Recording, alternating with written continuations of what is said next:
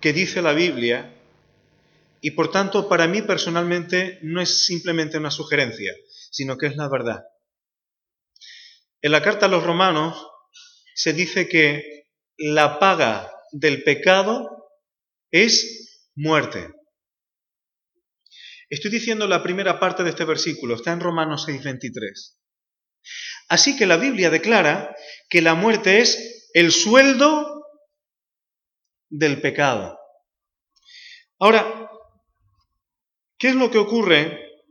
¿Qué significa pecado? Porque es una palabra que se le ha quitado su significado, se utiliza, parece que es algo arcaico, suena represión, suena a presión, suena a tenerte reprimido, suena a tenerte fastidiado. Esos son los conceptos que la gente hoy día tiene de la palabra pecado. Pero, ¿sabes lo que significa la palabra pecado? Desviarte, no apuntar bien. Y tiene que ver con tu vida. A lo largo de tu vida, tú y yo tenemos que tomar muchísimas decisiones. Y yo no sé en tu caso, pero yo me he equivocado en algunas. Y digo algunas por no decir muchas. Y yo me he equivocado muchas veces. Y a veces sucede que te equivocas, que te desvías en cosas que no son de mucha importancia, pero otras veces nos desviamos en cosas que son importantes. Y el problema del pecado es que cuando uno empieza a desviarse un poco y ya ha recorrido mucho trecho, al final te sales del camino. Yo quiero poner un ejemplo para explicarme. Me pasó con mi coche que tenía un cierto problema, una rueda, en la dirección, y el problema que tenía hacía que la dirección del coche se desviara un poquito. Era solamente un poquito lo que el coche se me desviaba. Y yo a veces hacía la prueba a veces uno hace cosas un poco tontas, ¿no? El coche tenía el problema, pero a veces tú quieres asegurarte por si se hubiera arreglado solo y no, se me arregló solo. Entonces yo cogía cuando iba en la autovía y soltaba un poco el volante para ver si la dirección se, se mantenía derecha. Y no, era un poquito lo que desviaba la dirección. Y me obligaba a tomar yo el volante y corregirle esa dirección. ¿Sabes por qué? Porque aunque fuese un poquito lo que se me desviaba el coche, en unos pocos metros, si yo no hacía eso, el coche se me saldría de la carretera y me la pegaba, pero bien pegada.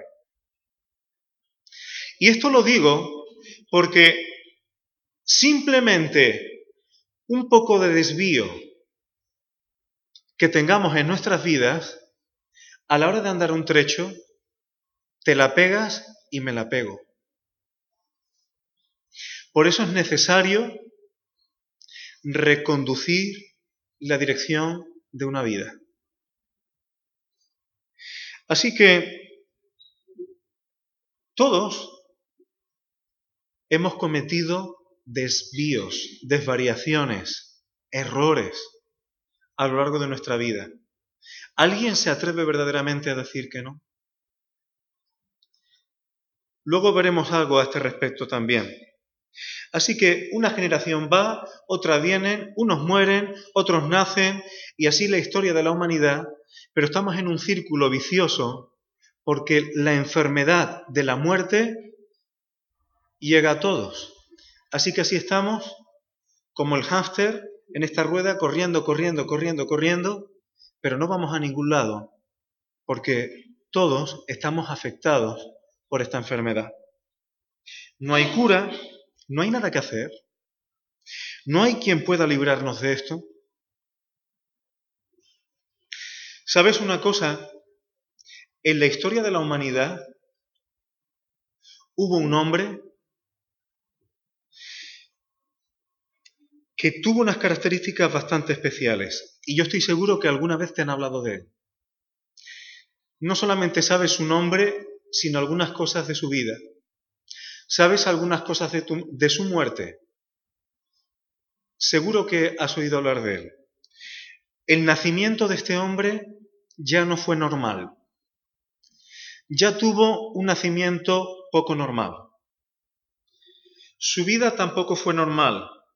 De hecho, hizo cosas sobrenaturales y están registradas históricamente. Históricamente no solamente lo declara la Biblia, que tiene validez histórica, sino que también hay otras fuentes históricas hablando de él y de hechos sobrenaturales suyos.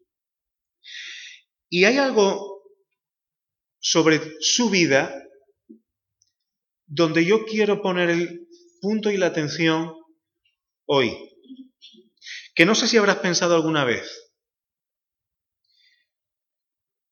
Aunque sepas cosas, sabes de quién estoy hablando, ¿verdad? Estoy hablando de Jesús de Nazaret. ¿Has oído sobre su nacimiento?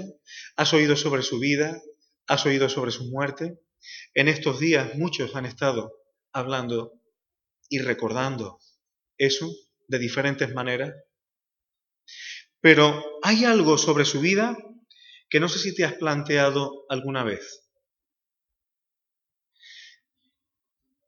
Todo el mundo, empezando por su familia, tenía los ojos puestos en él. ¿Sabes que sus hermanos en una determinada época de su vida lo tuvieron por loco?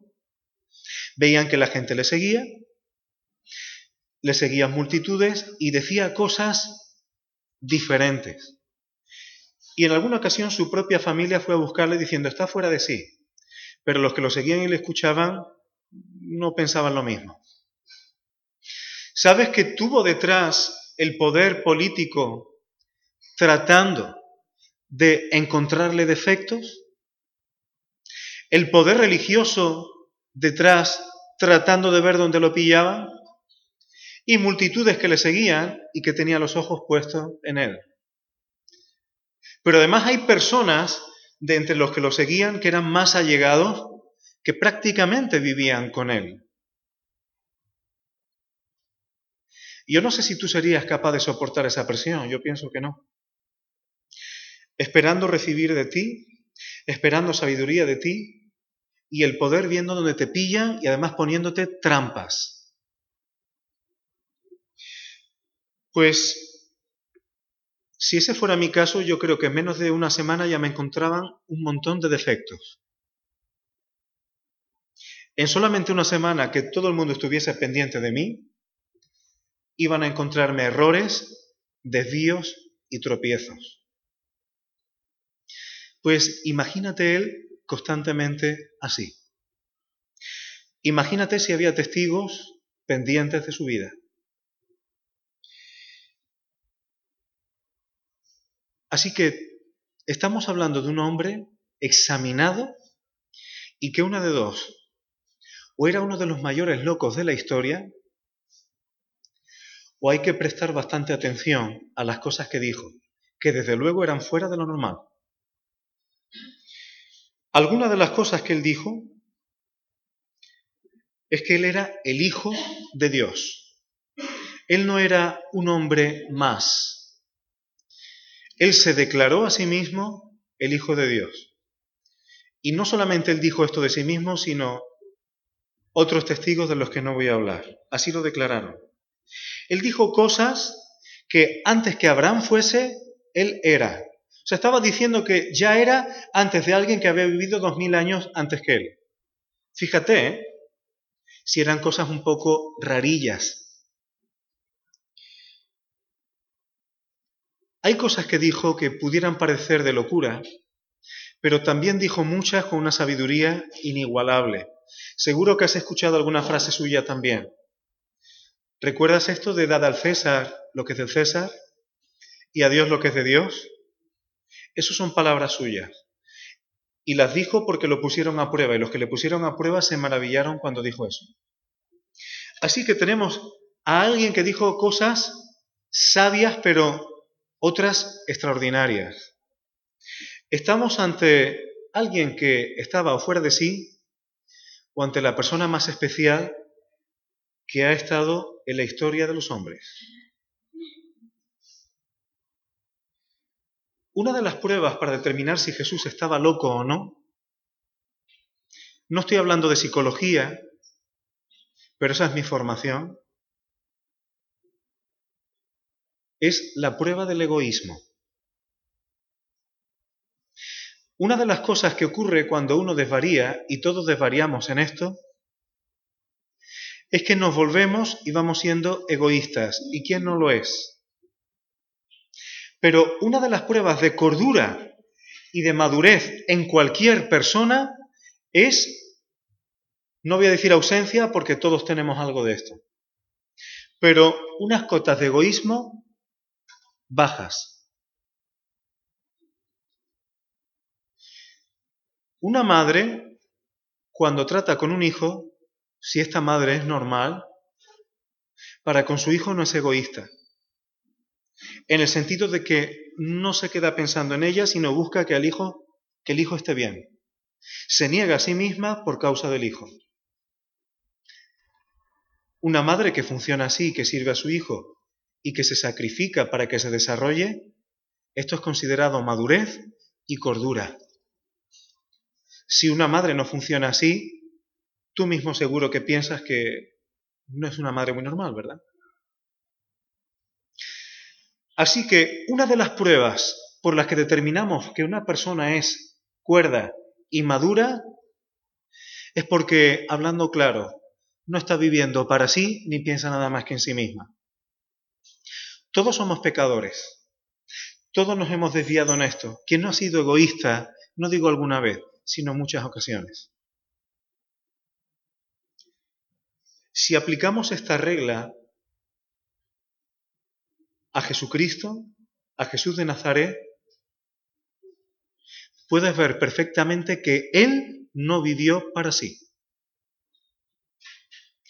Él no vivió para sí mismo.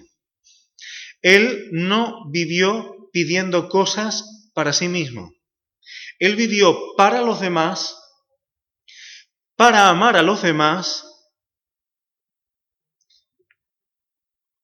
y cuando pidió una cosa para sí no se le dio. En una oración que él hizo al Padre dijo, si es posible, Padre, pase de mí esta copa. Y no fue posible. Así que si miramos si Jesús era acuerdo y maduro, él vivió para servir a los demás, no como él quisiera, sino como, y vaga la expresión popular, como Dios manda como Dios manda. Por tanto, Jesús, y pudiéramos analizar esto mejor todavía, pero Jesús no era un loco. Era una persona madura y una persona con cordura. Y lo demostró en que no vivió para sí. Y no puedes encontrarle una sola gota de egoísmo. Absolutamente nada. Y entre las cosas que Jesús habló, desde su tremenda cordura, hay algunas que son, en palabras de hoy día, alucinantes. ¿Sabes que él habló de su propia muerte? Y no solamente eso, él habló de que iba a morir.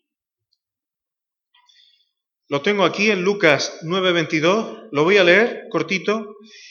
Él dijo, hablando de sí mismo, el Hijo del Hombre tiene que padecer muchas cosas y ser rechazado por los ancianos, los principales sacerdotes y los escribas, y ser muerto y ser resucitado al tercer día. Toma ya. Sabía que iba a ser rechazado, que iba a morir. Cómo iba a morir sabía también, pero además empieza a decir que al tercer día iba a resucitar. Y no tenemos tiempo porque he dicho que iba a ser breve. Pero es que para colmo, habló de cosas que iban a pasar cuando Él resucitara. Que alguien, que alguien hable de su muerte y haga planes para después de resucitar. Tremendo. Alguien que cuando lo conoces y miras cómo vivió, sabes que es maduro y cuerdo. Aquí hay algo tremendo. Y además no solamente habló de cosas inmediatas a su resurrección, sino de cosas después de su resurrección que todavía no han pasado.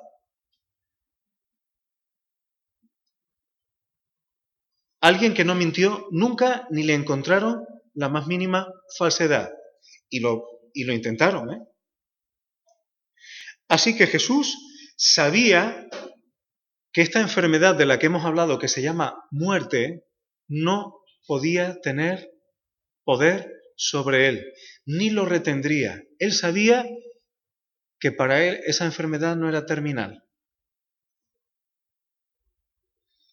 Porque lo que hemos leído antes es verdad, la paga del pecado es muerte. Y ni tú ni yo podemos decir que no se nos haya encontrado faltas a lo largo de nuestra vida. Tú pregúntale a mi mujer de mí.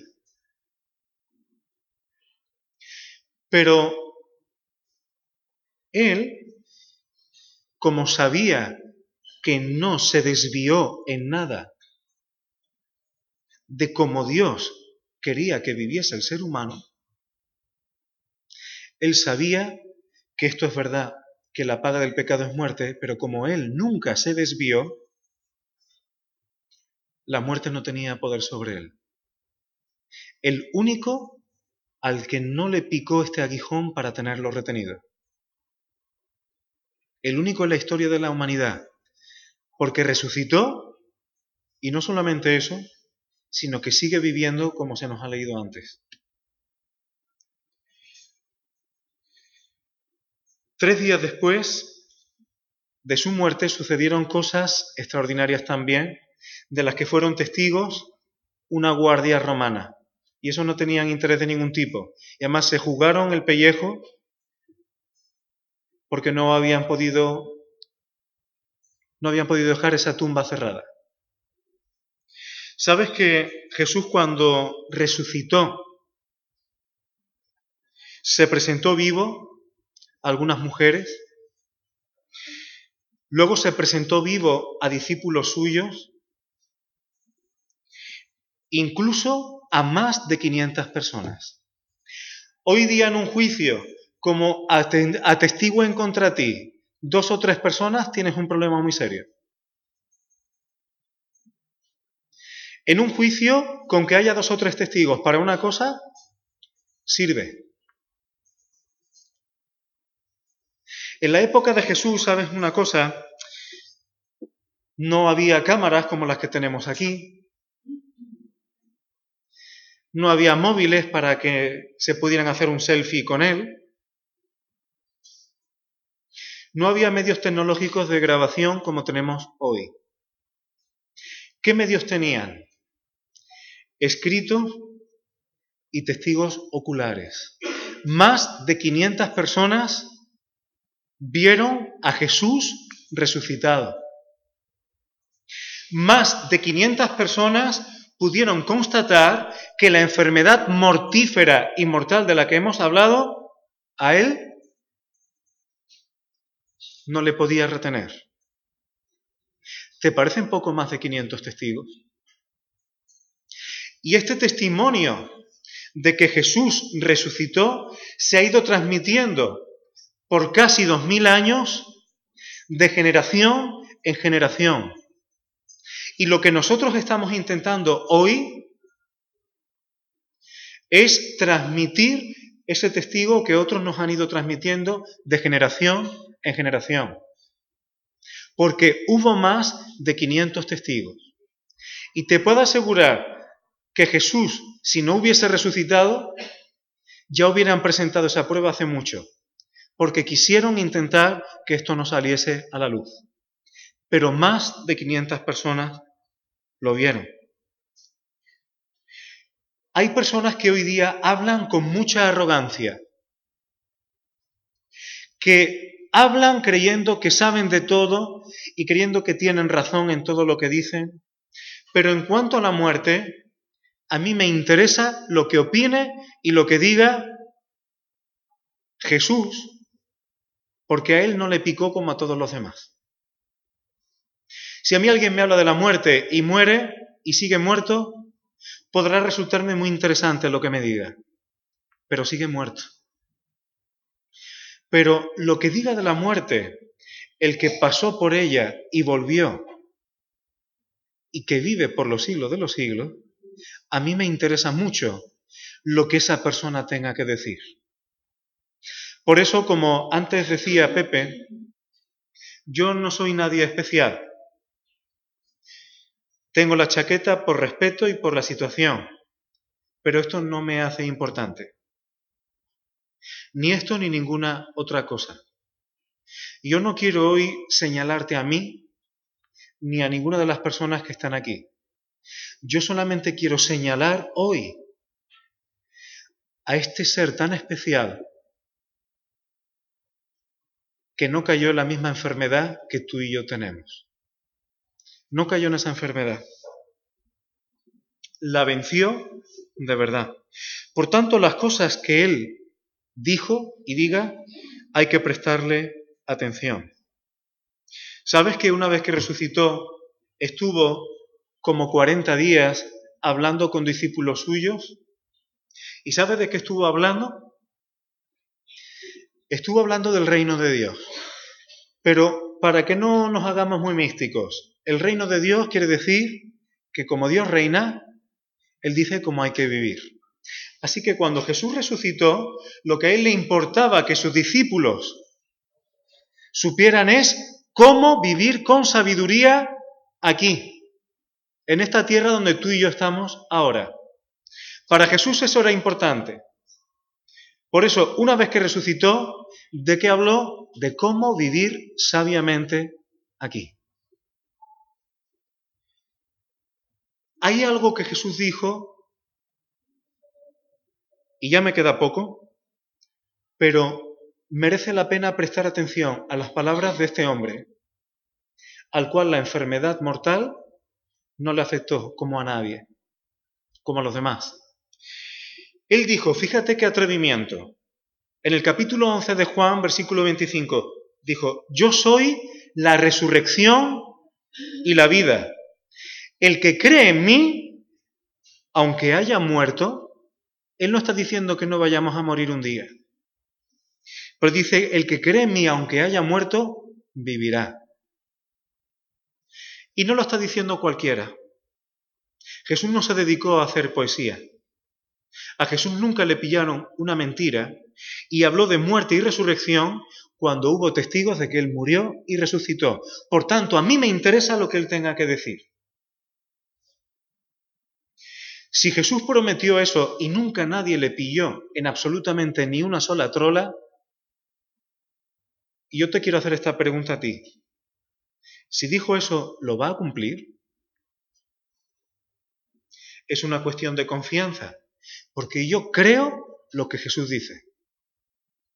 Y la pregunta que yo quiero hacerte hoy, ¿te crees lo que este hombre tan especial, este ser tan extraordinario, dijo? ¿Lo crees tú? Porque él dice que el que cree en mí, aunque esté muerto, vivirá. Por eso empecé diciendo que podía cambiar tu vida el tema de lo que íbamos a hablar. Porque Él y no yo, lo prometió Él, que si crees en Él, aunque estés muerto, aunque un día mueras, vivirás. Es una cuestión de confianza. ¿Confías tú en las palabras de Jesús? No en las mías.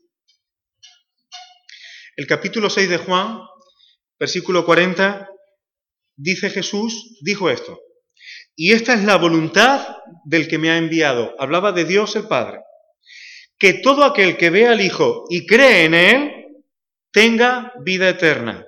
Y ahora se compromete, y yo le resucitaré en el día postrero, en el día último. Jesús ha prometido que si crees en Él, va a haber un día en que tú vas a resucitar aunque mueras. Alguno dirá, eso yo no me lo creo. Claro, porque son cosas que no están pasando todos los días. Pero ocurrió una vez y el que lo dijo, lo experimentó, lo hizo y después de dar ejemplo con eso dice, y al que crea en mí, también le va a pasar lo mismo. Y hubo testigos. Por eso es una cuestión de confianza. Cristo es las primicias, es el anticipo, lo fue, de esto que ha prometido. Su resurrección es la prueba de que Él nunca se desvió. Por eso lo que Él tenga que decir, a mí me importa si yo no quiero desviarme. Su resurrección es la prueba de que si promete resucitarte a ti y a mí si confiamos en Él, lo va a hacer. Porque Él lo hizo y hay testigos de eso. Y hubo testigos de eso. Por eso Él, como se ha leído antes, Él se presentó después de haber resucitado en Apocalipsis diciendo que es el que vive, no el que vivió, sino el que vive presente continuo. Él sigue vivo. Y estuve muerto. Y aquí estoy vivo por los siglos de los siglos. Y no solamente que Él vive, sino fíjate qué autoridad tiene y qué llaves tienes. Y tengo las llaves de la muerte y del Hades. Así que Jesús tiene las llaves y la autoridad sobre esa enfermedad de la que nadie puede escapar. Solamente Él tiene el antídoto. Y Él dice, el que cree en mí, el que confía en mí, yo, con las llaves y la autoridad que tengo, le resucitaré al final.